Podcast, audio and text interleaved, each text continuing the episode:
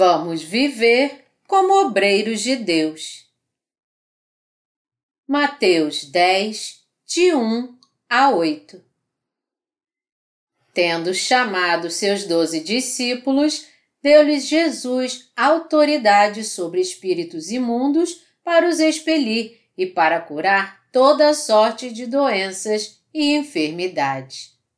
Ora, os nomes dos doze apóstolos são estes: primeiro Simão, o sobrenome Pedro, e André, seu irmão, Tiago, filho de Zebedeu, e João, seu irmão, Filipe Bartolomeu, Tomé e Mateus, o publicano, Tiago, filho de Alfeu, e Tadeu, Simão o Zelote e Judas Iscariotes, que foi quem o traiu.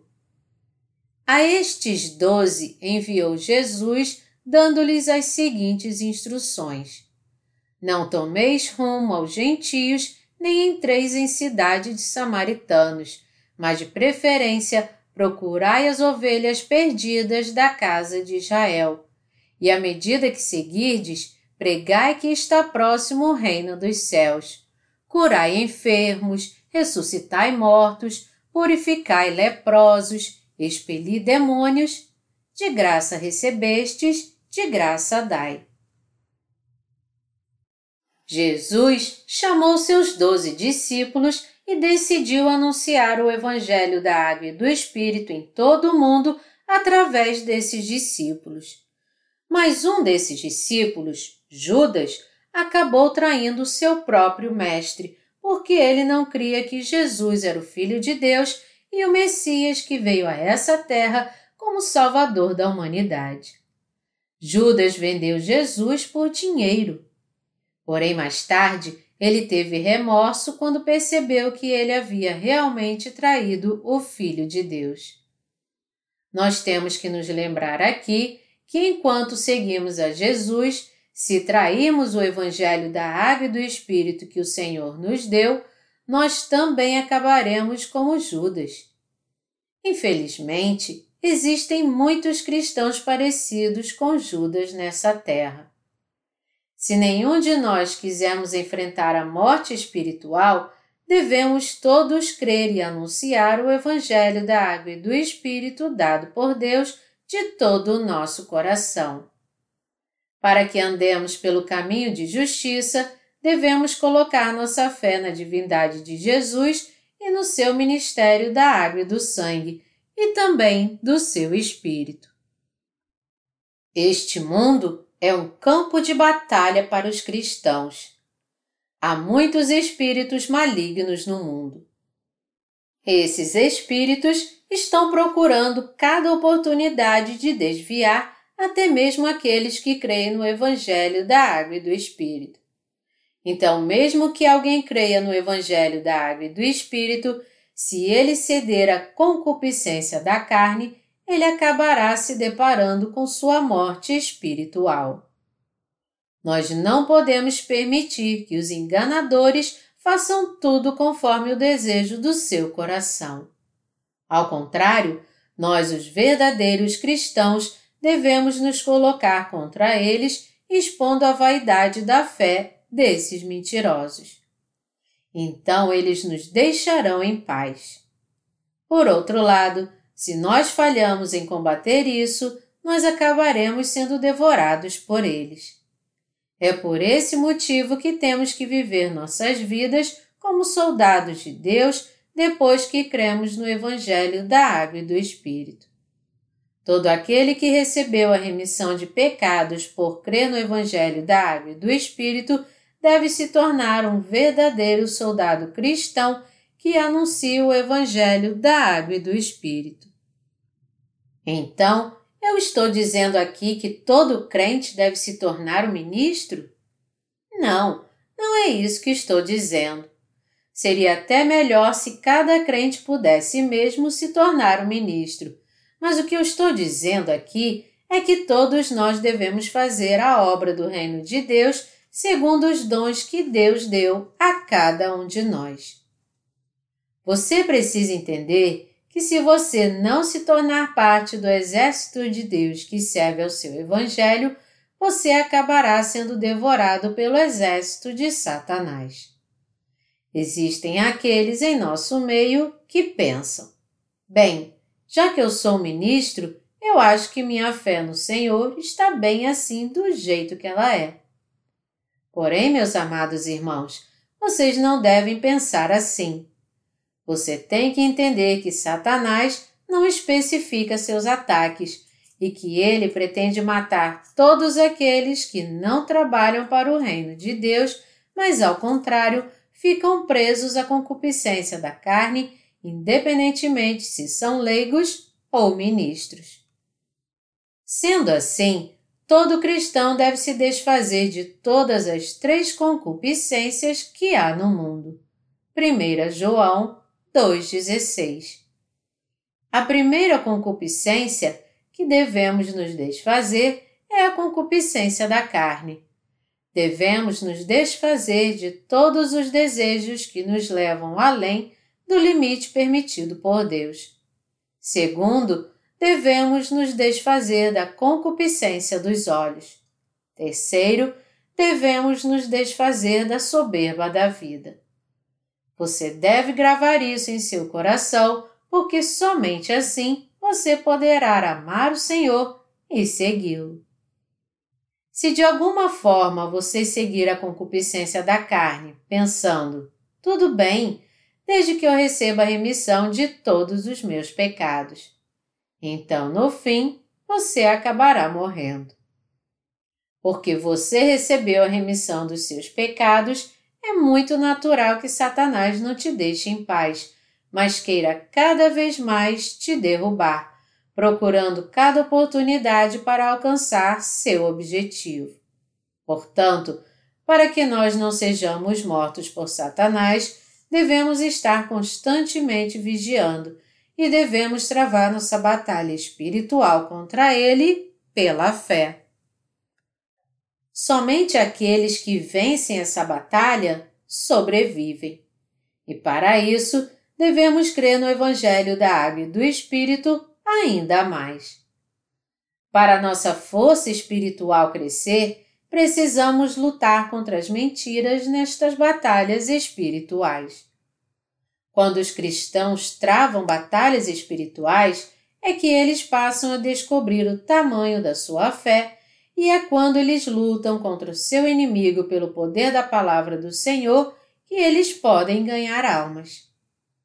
Se nós não continuarmos crendo na palavra do Evangelho da Água e do Espírito em nossos corações, nós também perderemos não somente nossa força espiritual, mas também nossos bens materiais e até mesmo nossa própria vida. Como nós poderíamos perder todas as bênçãos de Deus. Fracassando em crer no Evangelho da Água e do Espírito, porque este mundo é um campo de batalha espiritual e por isso Satanás não deixa escapar aqueles que não têm fé. Nosso Senhor nos mandou procurar as ovelhas perdidas de Deus e pregar para elas o Evangelho da Água e do Espírito. Os obreiros de Deus devem sempre fazer a sua obra. Os trabalhadores de Deus devem sair à procura das suas ovelhas perdidas. Nosso Senhor tomou doze homens como seus discípulos enquanto trabalhava nessa terra. E através desses discípulos de Jesus, muitas pessoas vieram a receber a remissão dos seus pecados e elas também puderam viver como parte do exército de Deus e vieram à sua presença. Está escrito na passagem das Escrituras aqui: Não tomeis rumo aos gentios, nem entreis em cidade de samaritanos, mas de preferência procurai as ovelhas perdidas da casa de Israel. E à medida que seguirdes, pregai que está próximo o reino dos céus. Nós devemos procurar por almas inocentes, não por samaritanos espirituais. Os samaritanos eram em parte parentes dos israelitas, mas o sangue deles não era puro. Eles eram descendentes de sangue mesclado, cuja origem vinha do casamento de alguns israelitas com assírias durante o cativeiro na Babilônia. Por esse motivo, os israelitas não os aceitaram como sendo seu povo desde então.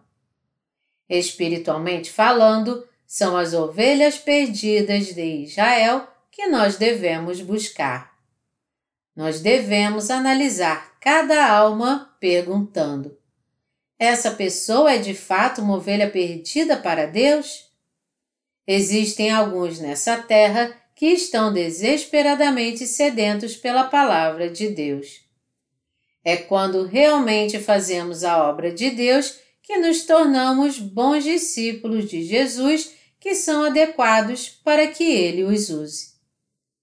Deus está nos transformando em soldados bem treinados de Jesus e nos usando como seus instrumentos.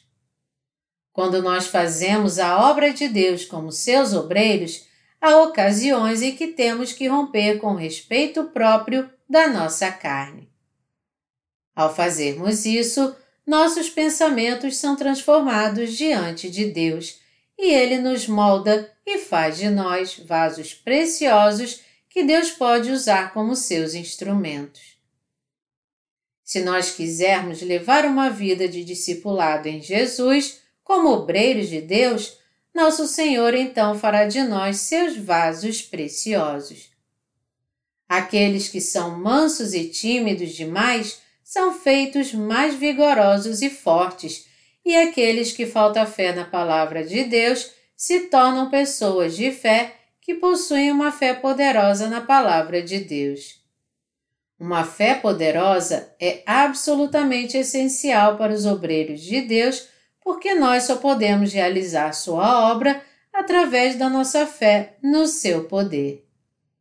Não é pela nossa própria força que a obra de Deus é feita, mas somente pelo poder de Deus que ela é feita. Os pecadores são propensos a perseguir os discípulos de Jesus que vivem nessa terra fazendo a obra de Deus. Jesus disse: O discípulo não está acima do seu mestre, nem o servo acima do seu senhor. Basta ao discípulo ser como seu mestre e ao servo como seu senhor. Mateus 10, de 24 a 25. Ele disse que basta ao discípulo ser como seu mestre. Jesus é o próprio mestre de todos nós que cremos nele. Quando nosso Senhor veio a essa terra, ele foi desprezado e humilhado por muitas pessoas. Já que nosso próprio Senhor foi perseguido, devemos aceitar isso como algo natural, porque nós, que nos tornamos seus discípulos, da mesma maneira seremos perseguidos. Porque basta para aqueles que se tornaram seus discípulos que eles sejam capazes de suportar a perseguição, assim como fez o nosso Senhor. E assim como nosso Senhor fez a vontade de Deus Pai quando passava por terríveis perseguições, nós devemos, como seus discípulos, fazer também a vontade do nosso Senhor e suportar a perseguição como sendo nada. Os discípulos de Jesus devem saber de fato aceitar isso, tendo alegria por estarem sendo perseguidos pelos mentirosos. E até mesmo no meio da perseguição, eles devem saber como seguir ao Senhor totalmente. Além disso, os soldados do Senhor devem sempre saber como lutar numa guerra espiritual. Tudo será revelado segundo a palavra de Deus. Então temos que entender aqui que cada iniquidade que as pessoas cometem, escondidas uma das outras, serão no fim totalmente reveladas, porque nosso Senhor disse: Pois nada há encoberto que não venha a ser revelado, nem oculto que não venha a ser conhecido. Mateus 10, 26 Deus nos fez corajosos. Eu acredito que Deus está vivo. Nosso Senhor disse aos obreiros de Deus: Não temais os que matam o corpo e não podem matar a alma. Temei antes aquele que pode fazer perecer no inferno tanto a alma como o corpo. Mateus 10, 28. O que nós precisamos entender aqui é que aquele que tem autoridade para lançar os pecados no inferno é Deus e aquele que também nos salvou dos nossos pecados é o mesmo Deus. E aquele que nos deu a vida eterna é esse mesmo Deus. A morte não significa o fim completo da nossa existência. Todo mundo nasce uma vez e morre uma vez, mas todos serão trazidos novamente à vida eterna. É isto que nós temos que saber e crer. Aqueles que, através do Evangelho da Água e do Espírito, creem que Jesus se tornou o Salvador deles, foram realmente salvos de todos os seus pecados, mas aqueles que não creem neste verdadeiro Evangelho serão lançados no inferno por Deus. Há grandes diferenças entre reencarnação e ressurreição. Reencarnação é a ideia de que quando a vida acaba, ela reencarna numa forma de vida diferente e que esse ciclo continua. Falando de uma maneira simples, uma alma que nasceu como um gafanhoto nascerá como um coelho amanhã, e então nascerá como uma galinha depois de amanhã. Mas isso é completamente absurdo. Meus amados irmãos, nós, os verdadeiros cristãos, não devemos temer os anticristãos. Se aqueles que ainda não nasceram de novo não querem ter comunhão conosco que somos nascidos de novo, então tudo o que nós temos que fazer é não ter comunhão com eles. Você então deve se perguntar se somos muito solitários.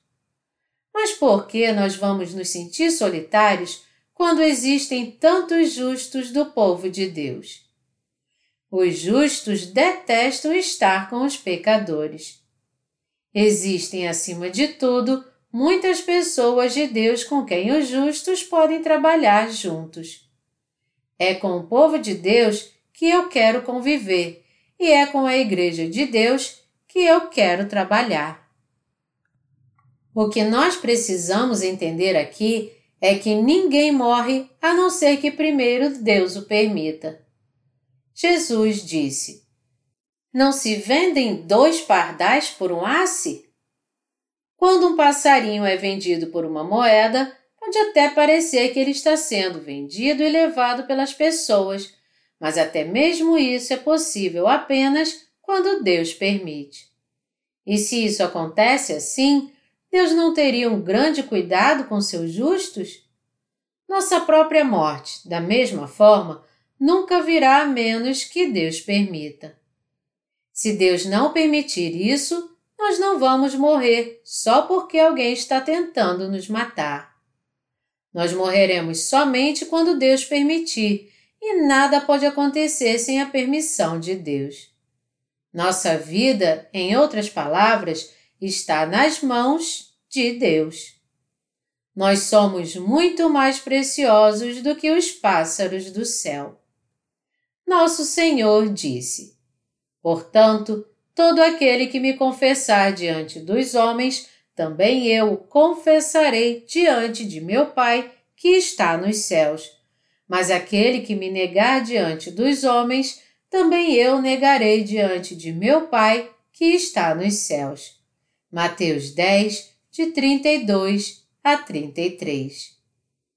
Meus amados irmãos, se nós cremos no batismo que Jesus recebeu e no seu sangue derramado na cruz como a nossa salvação, ele com certeza nos aceitará.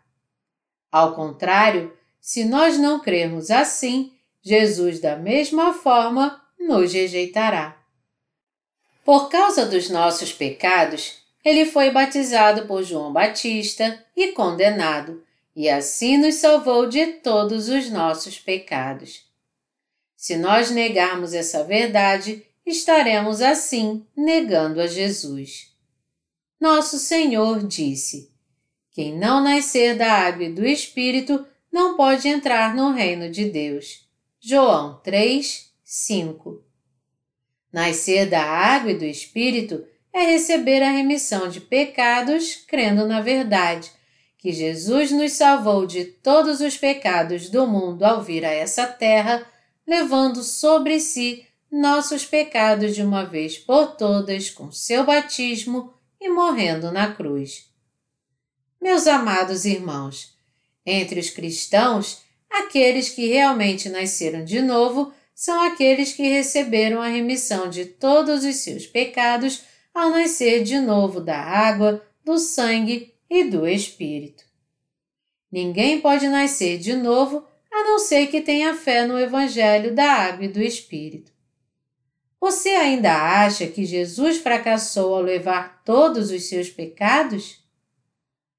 Quando a avó de uma irmã na minha igreja foi hospitalizada, o pastor da igreja da sua avó foi visitá-la e disse: Tente continuar fazendo suas orações de arrependimento. Jesus levou seu pecado original, mas ele não levou seus pecados pessoais.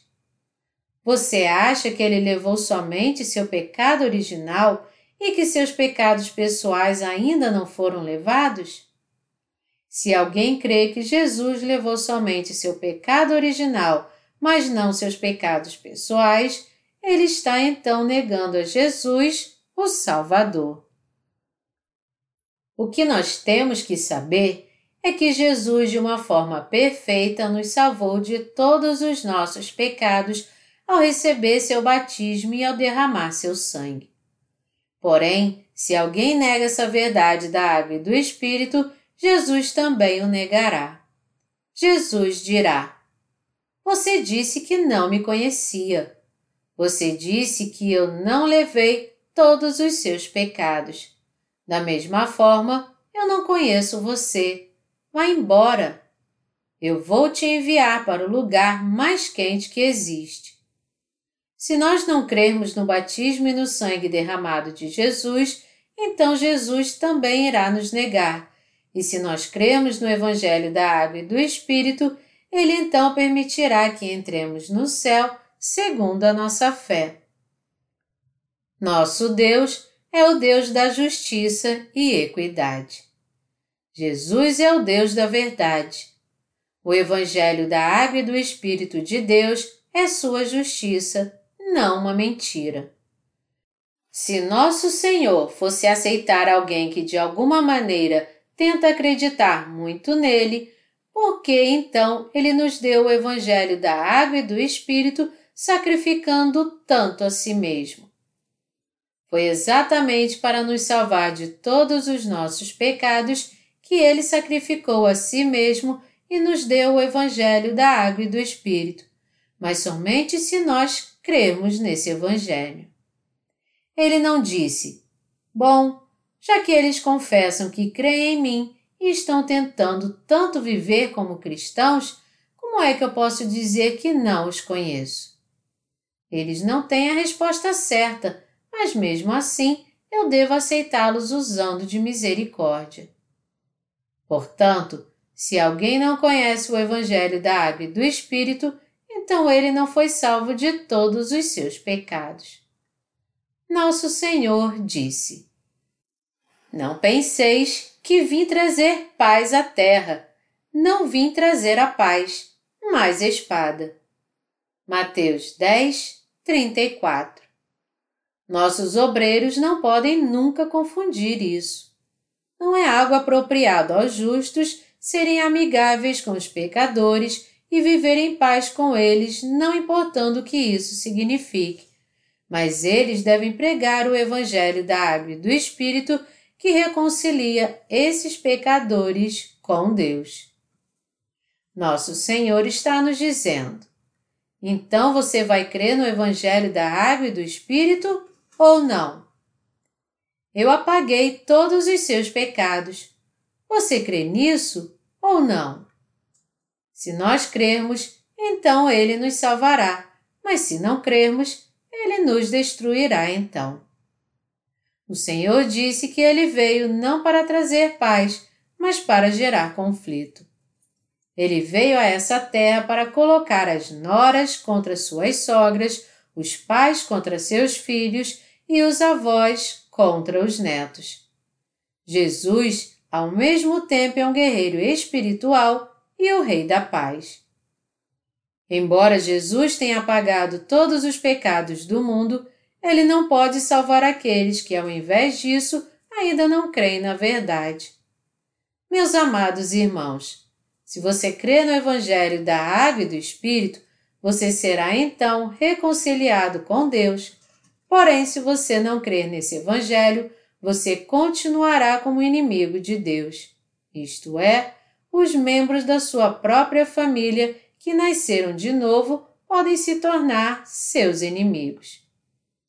De vez em quando, nós visitamos os hospitais para pregar o Evangelho e algumas histórias que ouvimos dos pacientes são de arrepiar os cabelos.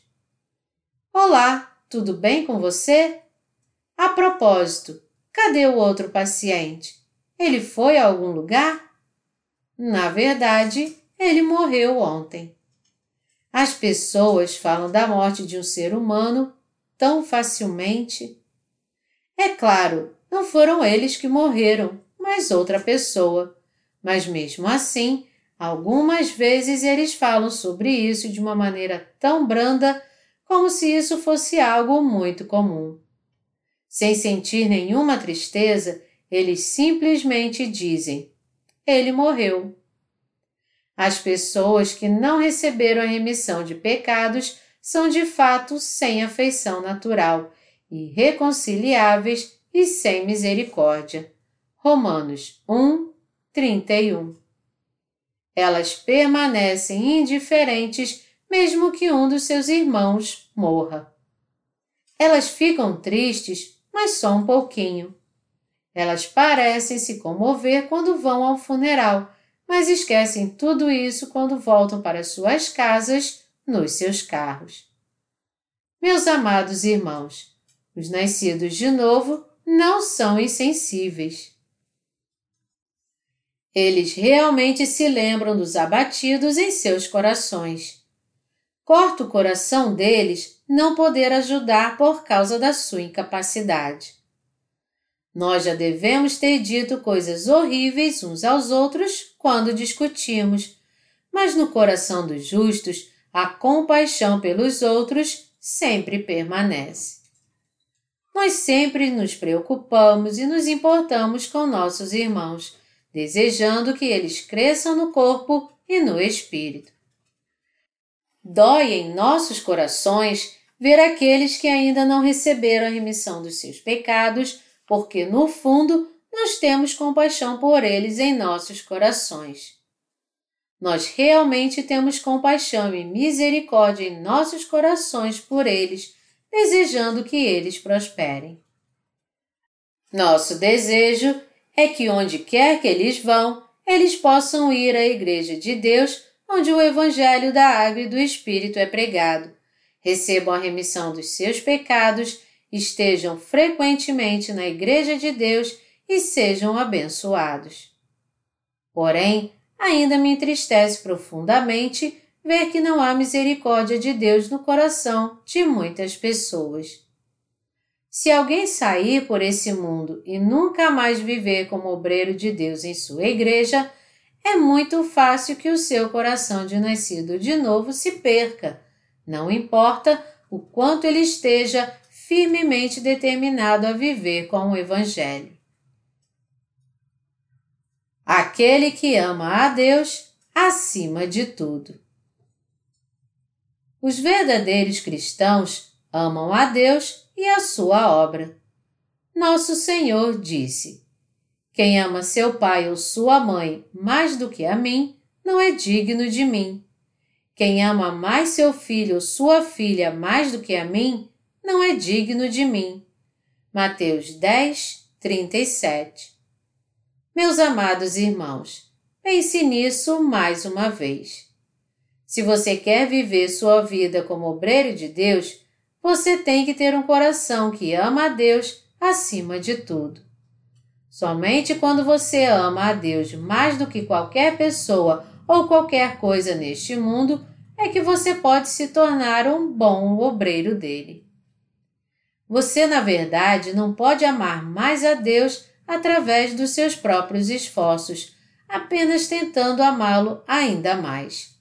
Ao contrário, somente abandonando a confiança na nossa carne e lançando fora a concupiscência da carne, colocando nossa fé no Evangelho da Água e do Espírito e permitindo assim que o amor de Deus reine em nossos corações, é que poderemos viver como verdadeiros discípulos de Jesus Cristo.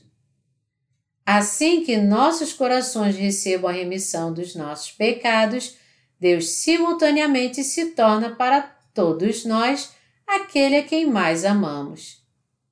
Nosso Senhor disse: Quem ama seu pai ou sua mãe mais do que a mim, não é digno de mim.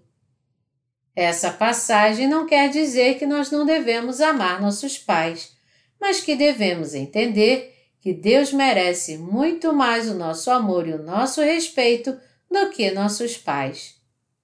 É isso que nosso Senhor está nos dizendo. Em outras palavras, pelo fato de Deus ser muito mais importante do que nossos pais carnais, e pelo fato dele nos ter dado coisas muito melhores do que nossos pais, nós devemos amar esse Deus acima de tudo e, nesse amor a Deus, devemos da mesma forma honrar e amar nossos pais carnais. Nosso Deus deve ser amado mais do que nossas próprias esposas, filhos, pátria, riqueza, dinheiro, reputação, prazer, nós mesmos ou qualquer outra coisa no mundo inteiro. Não há nada neste mundo que devemos amar mais do que o nosso Deus. Meus amados irmãos, embora nos amemos, quando nós nos comparamos ao Senhor, não podemos fazer outra coisa senão confessar que o Senhor é muito mais amado e precioso do que nós. Assim como Pedro confessou sua fé ao dizer: Sim, Senhor, tu sabes que eu te amo, nós também não temos como não fazer essa mesma confissão de fé. Nosso Senhor é majestoso e verdadeiramente amado para nós. Não há ninguém neste mundo, em todo o universo e por toda a eternidade, que seja melhor do que nosso Senhor. Nenhum bem material jamais poderia ser melhor do que nosso Senhor. Nem prazer algum pode ser melhor do que o nosso Senhor. Os obreiros de Deus amam o Senhor acima de tudo e servem a Ele. De fato, somente tais pessoas podem se tornar obreiros de Deus. E Deus ama primeiramente também os obreiros que sempre pensam nele. Vamos esclarecer as coisas aqui para que você e eu realmente vivamos como esses obreiros de Deus. Às vezes, sendo pais, nós podemos nos preocupar mais com nossos filhos do que com o Senhor, mas nós ainda cremos no fundo do nosso coração que mesmo os nossos filhos jamais poderão ser mais preciosos do que o Senhor. Você consegue entender o que eu estou tentando dizer aqui? Se nós fôssemos comparar nossos próprios filhos com o Senhor e estimar o valor deles, nosso Senhor é muito mais precioso do que os nossos próprios filhos. Nós amamos muito mais ao Senhor, não porque não amamos os nossos filhos, mas nós o amamos porque nosso Senhor é muito mais digno desse amor do que nossos filhos. E cuidar dos nossos filhos e criá-los no amor do Senhor é o verdadeiro amor.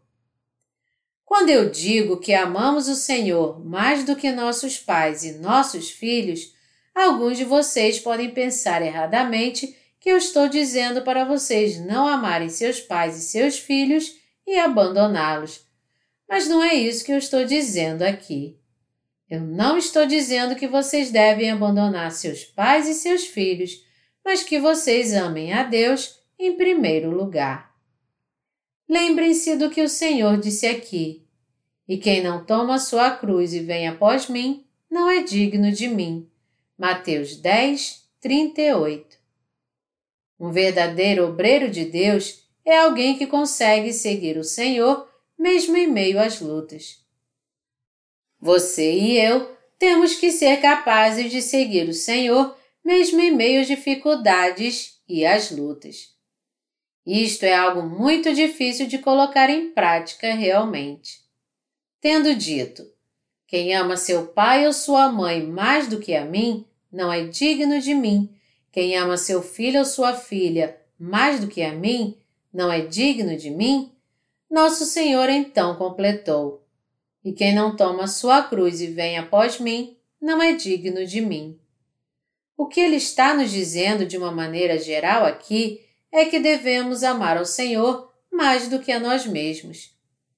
Todo obreiro que segue o Senhor vai ter que carregar sua própria cruz. Em outras palavras, aqueles que creem em Jesus e querem servi-lo vão ter que enfrentar as dificuldades e o sofrimento. E aqueles que, mesmo quando se encontram em meio ao sofrimento, ainda assim confiam em Deus, suportando e perseverando, seguindo o Senhor, são os verdadeiros obreiros de Deus. Em outras palavras, aqueles que seguem o Senhor não apenas quando se sentem bem, mas também quando enfrentam lutas, são os autênticos obreiros de Deus.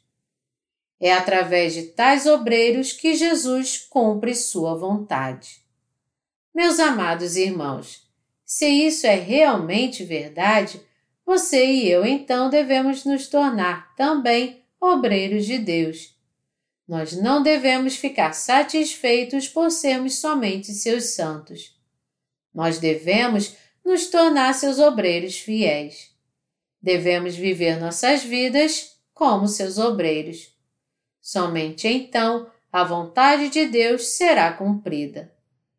Somente quando nós vivermos como seus obreiros é que poderemos evitar a morte espiritual e receber alegremente todas as bênçãos que Deus nos concedeu. Meus amados irmãos, dê uma olhada nos seus irmãos que receberam a remissão dos seus pecados apenas recentemente. Nós vemos que, pelo fato deles não terem sido levados a se tornar obreiros de Deus, muitos deles estão vivendo sem nenhum propósito mesmo que eles tenham se tornado novas criaturas. Quando muitas pessoas estão morrendo e muitas almas estão sendo levadas direto para o inferno, qualquer um que creia somente em si mesmo e não anuncie as boas novas aos outros é alguém maligno. Tais pessoas são como o servo que recebeu um talento que serão lançadas para fora no fim. Mateus 25, de 28 a 30. A videira. Deus está dizendo a nós que recebemos a remissão dos nossos pecados que nos tornemos seus obreiros, independente se somos deficientes ou não. Ele está nos dizendo para vivermos como os obreiros de Deus que pregam o Evangelho e cujas vidas são devotadas a Ele. Se nós vivemos nossas vidas como estes obreiros que servem ao Evangelho, Deus nos ajudará de várias maneiras. Mas por que Ele nos ajudaria? Porque nada mais justo do que o Pai nos dar mais alimento para que nós, como os ramos da videira de Jesus, possamos dar mais frutos. Porém, o que vai acontecer se os ramos crescerem na videira e mesmo assim eles ficarem lá sem dar fruto algum. Deus irá arrancar da videira esses ramos que permanecem sem frutos, não importa quanto alimento eles recebam. Quando os ramos sem frutos forem arrancados, novas mudas irão crescer no seu lugar. Os ramos antigos, então, irão suprir essas novas mudas com nutrientes e alimentá-las desde a raiz, para que elas possam florescer e dar uvas. Quando os mais antigos na fé suprirem as novas mudas com a palavra de Deus, os novos ramos logo darão frutos. Aqueles que primeiro receberam a remissão dos seus pecados devem viajar por toda parte e pregar o Evangelho, enquanto os mais antigos na fé continuam a suprir essas pessoas recentemente nascidas de novo com alimento. Dessa maneira, mais pessoas virão a receber a remissão dos seus pecados. É através desses velhos ramos, então, e através dos irmãos que acabaram de receber a remissão dos seus pecados, que o Evangelho continua a ser anunciado. Quando você prega o Evangelho, você tem que ensinar as pessoas como elas devem viver depois de receber a remissão dos seus pecados. Se você e eu não servimos ao Evangelho depois de recebermos a remissão dos nossos pecados, nós deixaremos a Igreja de Deus. Qualquer um que tenha se tornado um novo ramo deve dar frutos e multiplicar. Se ele for preguiçoso para isso, o Senhor irá arrancá-lo fora. Portanto, se você recebeu realmente a remissão dos seus pecados, você deve orar a Deus para que Ele te dê uma fé poderosa. E você precisa ouvir a palavra de Deus atentamente e agir de acordo com a palavra, mesmo que você não seja bom em praticar a palavra. Quando nós pregarmos o Evangelho da Água e do Espírito segundo a palavra escrita de Deus, se nós nos encontramos perdidos num monte de palavras, tudo o que temos que fazer é orar e receber uma força renovada. Meus amados irmãos, é quando vocês se tornam obreiros de Deus que vocês recebem as bênçãos dele. Se vocês se tornaram justos, então somente quando vocês viverem como obreiros de Deus é que ele continuará a supri-los com alimentos inesgotáveis. Desse alimento, vocês virão a dar frutos então. E pelo fato de vocês continuarem a dar mais e mais frutos, Deus continuará a supri-los com o alimento necessário que vocês precisam. Os ramos que agora então são alimentados pela fé podem crescer como largos e grandes ramos, e quando desses ramos brotam mais e mais mudas, e novos ramos começam a crescer deles, eles se tornam ainda maiores e mais fortes. Esta é a vida desejada para os justos. A videira é vazia por dentro. Nenhum outro, senão nós mesmos, somos os ramos da videira. Nós que decidimos viver como obreiros do nosso Deus, temos que esvaziar os nossos corações. E devemos preencher esse espaço vazio em nossos corações com a palavra de Deus, crendo nela. Seria muito bom se esvaziar os nossos corações fosse tão fácil como esvaziar uma lata de lixo. Mas esse certamente não é o caso. Esvaziar os nossos corações requer uma tarefa muito difícil de autonegação. Entretanto, os obreiros de Deus sabem muito bem que quanto maiores forem seus sofrimentos e suas lutas, maiores ocasiões haverão para que eles usem sua fé e maiores e mais fortes os ramos ficarão. Eu gostaria de encorajar todos vocês que receberam a remissão dos seus pecados a se tornarem obreiros de Deus, pelo próprio Deus, pelas almas de todo mundo, pela sua família e seus parentes, vizinhos e amigos, e do mesmo modo pelo seu próprio bem. Nos tornando os obreiros de Deus, os obreiros que pregam o Evangelho, nos tornando esses obreiros de Deus. Deus então nos abençoará a todos. Minha oração e meu desejo mais profundo é que todos vocês se tornem obreiros de Deus acima de tudo mais, para que vocês não se tornem vítimas do diabo. Se vocês tiverem um coração reto diante de Deus e viverem como seus obreiros, vocês mesmos verão como Deus realmente acrescenta mais fé a vocês e os ajuda. Que Deus abençoe e guarde a todos vocês.